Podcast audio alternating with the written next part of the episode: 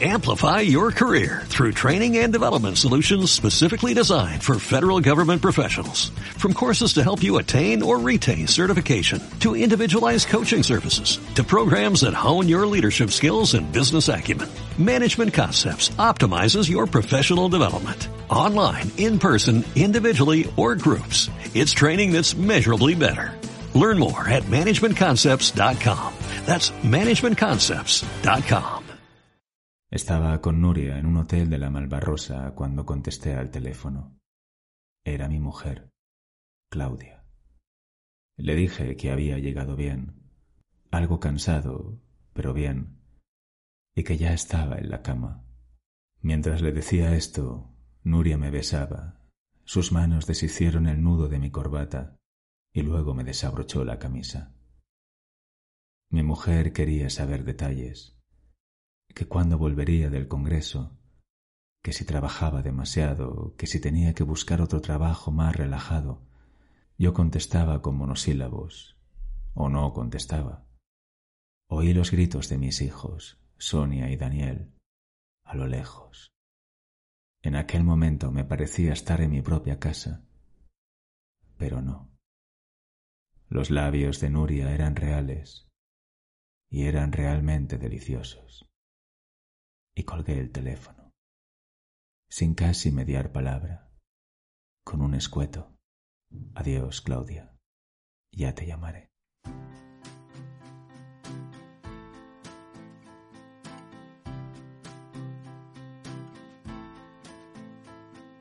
Hola, soy Sergio Llorens y esto es Palabras Sonoras, un programa para desconectar, relajarse y centrarse en el presente, porque es lo único que tenemos.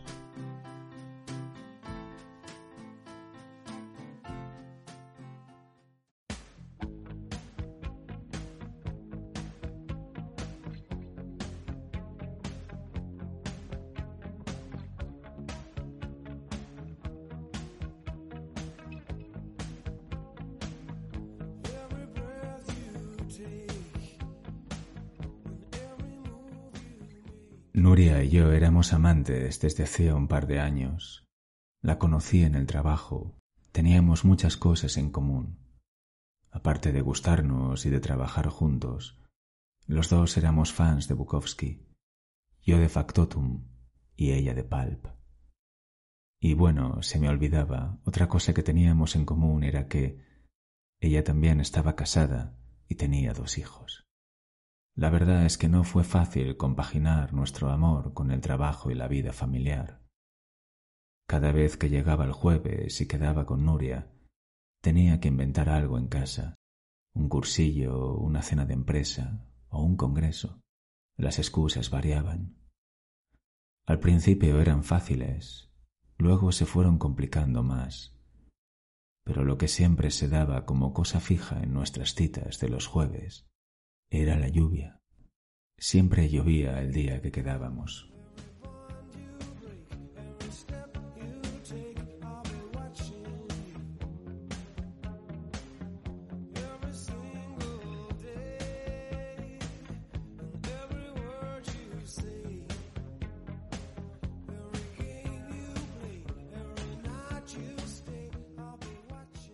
Era una casualidad al principio nos reíamos porque parecía que estábamos gafados, pero al final la lluvia llegó a convertirse en un auténtico martirio, sobre todo porque el ático que teníamos alquilado tenía goteras, cientos de agujeros en el techo y cientos de cubos de plástico por el suelo para recoger los chorros de agua. La humedad se filtraba por todas partes. Aquello era un calvario. Un chaparrón se colaba cada jueves por nuestro techo. Aquel ático era el único local que nos podíamos permitir. Lo demás era todo carísimo. O estaba en manos de la gran inmobiliaria que dirigía el hermano de mi mujer. Y claro, no era plan de que nos buscara algo mejor. Así que tuvimos que llegar a una solución drástica, no ir al ático cuando lloviera. Ninguno de los dos soportaba la idea de estar toda la noche empapado y luego arrastrar un constipado que podía durar semanas. Para nuestra desgracia, continuó lloviendo. y siempre el día de nuestra cita.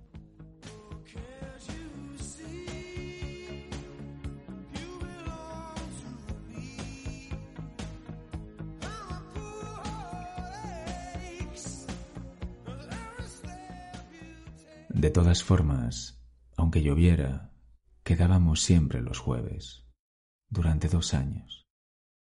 Lo malo era que no ir al ático significaba no hacer el amor, y nosotros éramos amantes. ¿Y qué eran dos amantes si no lo hacían?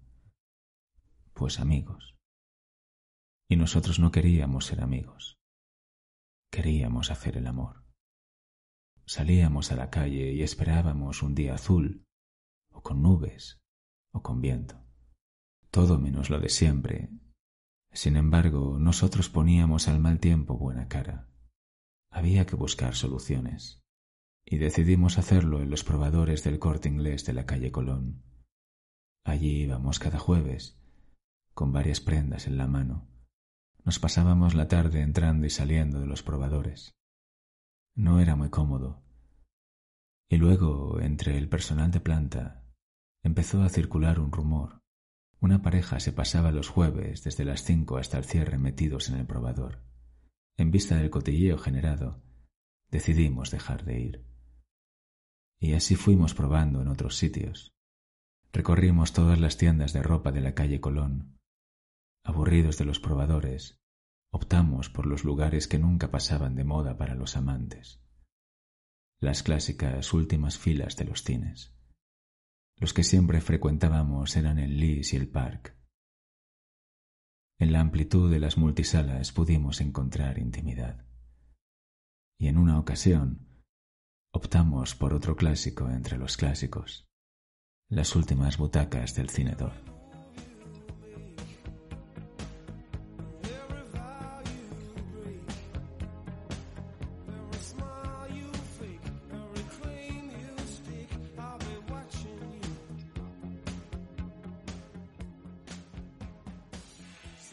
Aquello no podía seguir así. Tenía que parar de llover los jueves y así volver a nuestro ático. Más de uno pensará que por qué no cambiamos a otro día de la semana, quizá menos lluvioso. Y lo hicimos. Una vez quedamos un martes. Yo no sé si fue casualidad, pero nada más salir del trabajo estalló una tormenta. Y de nuevo, adiós al ático. Por lo menos era el día del espectador en el cinedor. Había solo cuatro o cinco personas. Estaban en las primeras filas. Nosotros nos sentamos en la última y pudimos hacer el amor toda la tarde, mientras daban un ciclo de Sofía Loren y Marcello Mastroianni. Aparte del inconveniente de la lluvia, estaban las excusas. Como ya he dicho antes, al principio era fácil inventar historias para convencer a mi mujer, pero a medida que el tiempo pasaba, ya no sabía qué excusa ponerle a Claudia, porque mi trabajo no daba para tanto. Una empresa familiar de lencería tenía sus limitaciones, y sobre todo, a partir del momento en que me quedé en paro. Al principio fue una decisión dura, quedarme en paro. Sonaba fuerte aquello, pero luego, al pensarlo con tranquilidad, me alegré, porque así tendría más tiempo para estar con Nuria. Era mejor que Claudia no supiera nada del despido. ¿Cómo se lo hubiera explicado? Bueno, podría haber empezado por el principio, pero eso sería remontarme dos años atrás, cuando conocí a Nuria. De todas formas, me convenía que Claudia creyera que todavía estaba en el negocio de la lencería.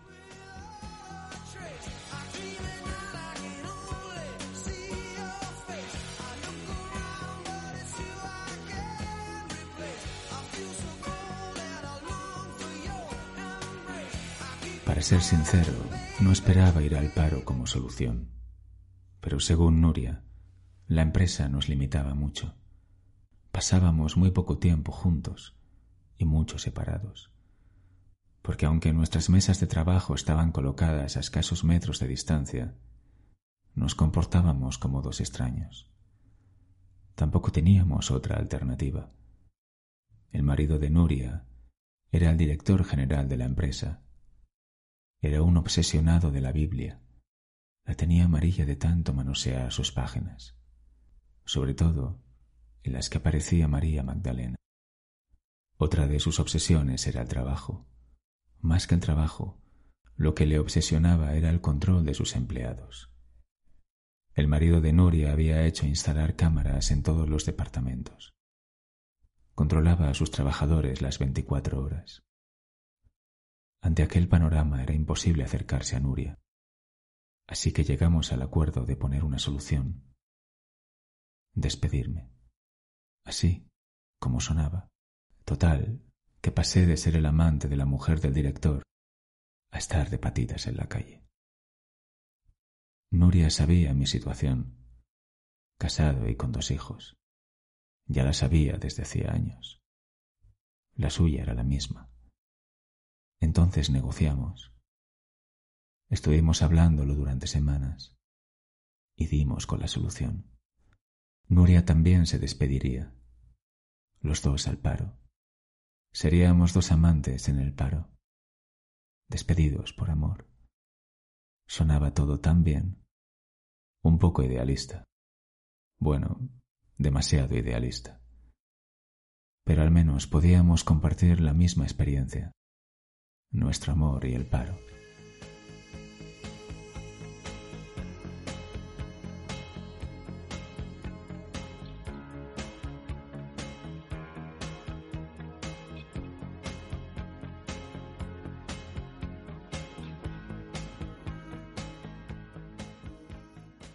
Así que después de engrosar la lista del SEPE, decidimos alquilar una habitación de hotel en la Malvarrosa, porque lo más importante era que estábamos en paro y lo íbamos a celebrar una semana por todo lo alto.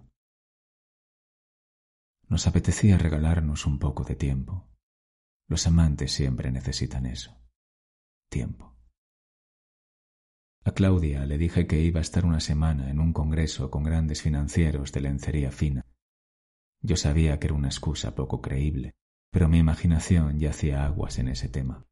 Y Nuria, bueno, ella no tuvo que dar muchas explicaciones. Su marido, aparte de ser el presidente de honor de la empresa y de tener sus obsesiones, era concejal.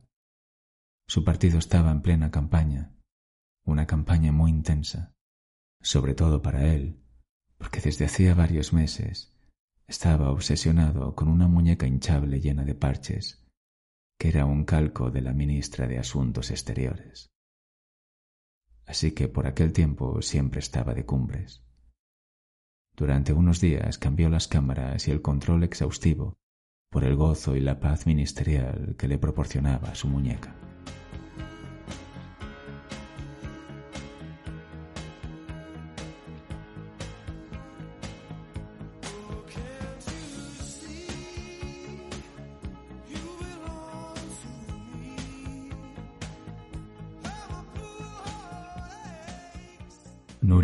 Pasamos aquella primera tarde en la cama. Después de varias horas, cuando el sol era ya una luz morada y roja, salimos a dar un paseo. Nos llevamos una botella de champán y un par de copas. La arena de la Malvarrosa estaba húmeda. Nos sentamos sobre ella. El anochecer fue tranquilo, viento primaveral. Después de brindar nos dimos un largo beso y miramos de nuevo al mar, abrazados. Allí estábamos, Nuria y yo, dos parados más, sin importarnos nada más que eso, estar parados, para poder abrazarnos y besarnos. En definitiva, parados para tener tiempo, nuestro tiempo. Al terminar la botella fui por otra al hotel cuando me senté al lado de Nuria, me vino a la mente una idea. Le dije que si nos llamaban del paro para trabajar, ya sabía qué excusa poner. Nuria dio un largo trago al champán. Antes de hablar la besé. Sentí las burbujas de su saliva en mi lengua. Era feliz entre las burbujas y su amor. Después le expliqué mi idea. Podíamos decir que necesitábamos tiempo para amarnos, porque los dos estábamos casados y con dos hijos cada uno, y claro, si encima trabajábamos era imposible tener tiempo para nosotros. ¿Te imaginas con qué cara se quedaría el de la ventanilla del sepe si le dijera eso? Nuria reía al oír mi sugerencia. La verdad es que tampoco era tan mala mi excusa. Solo pedía tiempo para nuestro amor, nada más.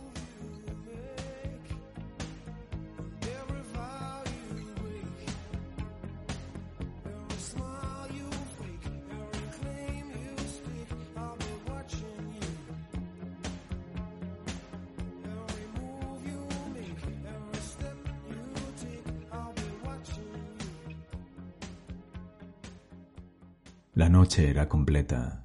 Nos dimos un baño, desnudos. Hicimos el amor bajo el agua. Había luna nueva. Salimos abrazados del agua y nos tumbamos en la arena, sin toallas, sin bañadores. Y al final nos quedamos abrazados, Nuria y yo, en paro. Qué bien. Teníamos tiempo, tiempo para descubrir otra vez tantas cosas. Nuria parecía una persona diferente, o era la misma. ¿Qué sabía yo? Seguramente era la misma. Yo ya no la recordaba como ahora, y eso que pasábamos casi todo el día juntos, mesa con mesa, pero también estaban nuestras familias y las cámaras de la empresa. Maldita empresa en la que trabajábamos catorce horas al día. Pero qué trabajo era aquel que te hacía olvidar a la persona que amabas Aquellas catorce horas diarias en la empresa nos llenaron de olvido. Éramos como dos fantasmas. Porque si hay una cosa que les falta a los fantasmas, es tiempo. Y nosotros éramos solo personas sin tiempo. Y eso era no ser nada. Pero en aquella playa de la Malvarrosa, sobre su arena húmeda, éramos algo importante. Éramos capaces de amarnos, de tocarnos, de sentirnos, de besarnos, de hablar, de decirnos cosas al oído y de escucharnos. Ya se nos había olvidado hasta escucharnos. Antes teníamos que hablar para hacerlo, ahora no. Ahora podía escuchar a Nuria sin que hablara. Estaba dormida y podía escuchar algo que hacía tiempo no escuchaba. Su respiración, tierna, pausada. Mientras la escuchaba, la besé en la boca y le acaricié el pelo mojado. Cerré los ojos y la abracé. Era casi medianoche. Una fina lluvia nos despertó. Volvía a llover, como en nuestras citas de los jueves, porque aquel día también era jueves. Nuria se giró y nos besamos. Las gotas empezaron a caer con más intensidad. Nos besamos más fuerte más lluvia. Ninguno dijo que hubiera que ponerse a resguardo, o que nos constiparíamos, o que se nos mojaría el pelo, o cualquier otra estupidez que siempre decíamos en nuestro ático. No, ninguno dijo nada. La lluvia nos golpeaba en la cara, con fuerza. Era una gran tormenta, como la de nuestros jueves. Pero el beso duró y el abrazo fue más fuerte. En aquel instante no teníamos nada que ofrecer a nuestra sociedad. Estábamos sin empleo, en paro. Peor aún, éramos dos amantes con familia en paro. Pero teníamos lo que habíamos querido, el amor y el desempleo, y la lluvia, sí, la lluvia, la que nos había fastidiado cada jueves durante aquellos dos años. Ahora la estábamos descubriendo, porque nosotros sabíamos que existía, y bien que lo sabíamos. Alguna vez intentamos ver su lado positivo, su romanticismo, como verla caer a través de la ventana con una taza de café en la mano, o caminar sin paraguas durante un buen rato por tu ciudad, dejando que te empape. Pero no, nosotros no teníamos tiempo para aquellas cosas. Tan solo disponíamos de unas horas y la lluvia siempre lo estropeaba todo. Así que llegamos a odiarla con toda nuestra rabia. Sin embargo, ahora estábamos allí, en la Malvarrosa, bajo un aguacero, sintiendo que nos habíamos perdido una de las bellezas de la vida, besarse bajo la lluvia, y el aguacero se prolongó. Menos mal que no era una tormenta eléctrica, solo era un chaparrón del mes de abril, una de esas bolsas de agua que descargan las nubes en primavera. A la mañana siguiente nos despertamos tarde. Me levanté y corrí las cortinas. Seguía lloviendo. Y seguía siendo jueves. El cristal de la ventana estaba lleno de vaho y gotas de agua, como si nos hubiéramos dado un largo baño de agua caliente durante toda la noche. Volví a la cama y abracé a Nuria. Decidimos pasar la mañana así, abrazados. Ni tan siquiera íbamos a pedir el desayuno. No queríamos despegarnos. A medida que la lluvia caía, nos abrazábamos más y más. En aquel momento éramos libres. Pero ¿hasta cuánto duraría esa libertad? El congreso imaginario de lencería fina era de una semana, pero aquello debía prolongarse más. Necesitábamos tiempo, más tiempo. No podía terminarse todo dentro de una semana. Nuestra pasión no tenía un plazo. Tenía que durar al menos tanto como el mes de lluvia que predecía la televisión. Así que cuando por la tarde volví a hablar con mi mujer, le dije que el Congreso se prolongaría otras tres semanas más por las fuertes lluvias. No era muy recomendable salir con aquella gota fría. Claudia aceptó, a regañadientes. Después volví a la cama con Nuria para disfrutar nuestras próximas semanas de lluvia. Un mes de sexo, de paro y de jueves lluviosos.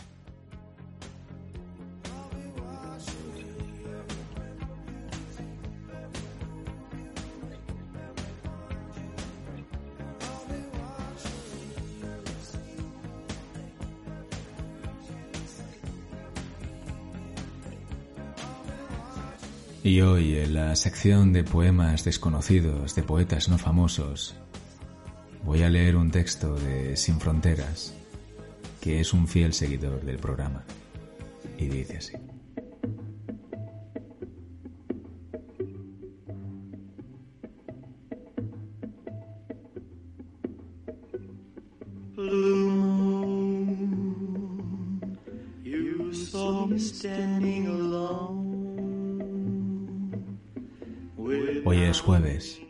Ese día despistado y ansiado, ese día donde he visto mi sonrisa de cerezas, para que él me vea y haga de mis labios protagonista de sus cuentos.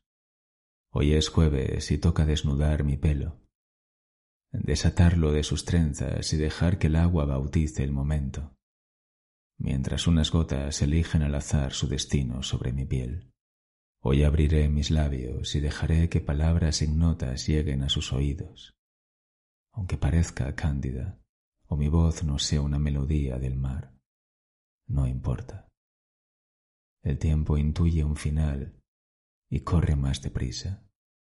Quiere terminar con algo sin empezar.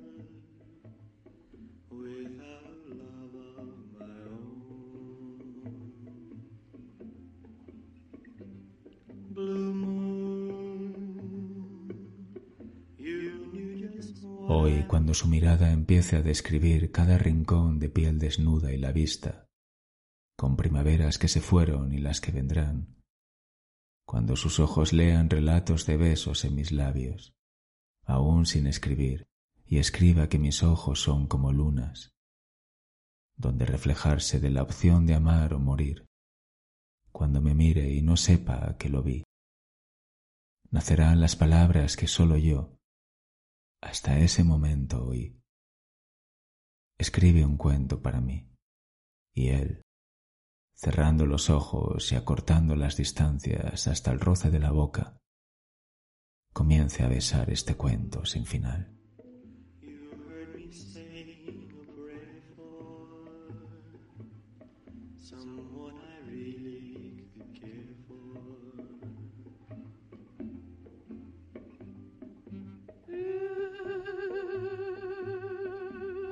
Esto ha sido todo por hoy. Ya sabéis que si alguien quiere enviar sus poemas o relatos cortos puede hacerlo a palabrasonorasblues.com y yo con mucho gusto los leeré. Muchas gracias por vuestros corazones y vuestros comentarios. Se agradecen. Un saludo y hasta el próximo podcast. Chao.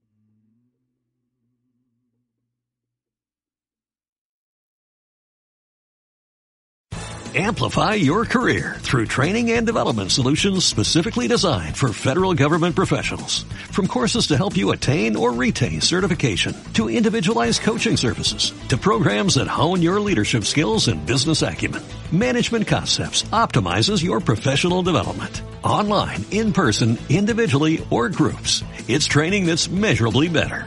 Learn more at managementconcepts.com. That's managementconcepts.com.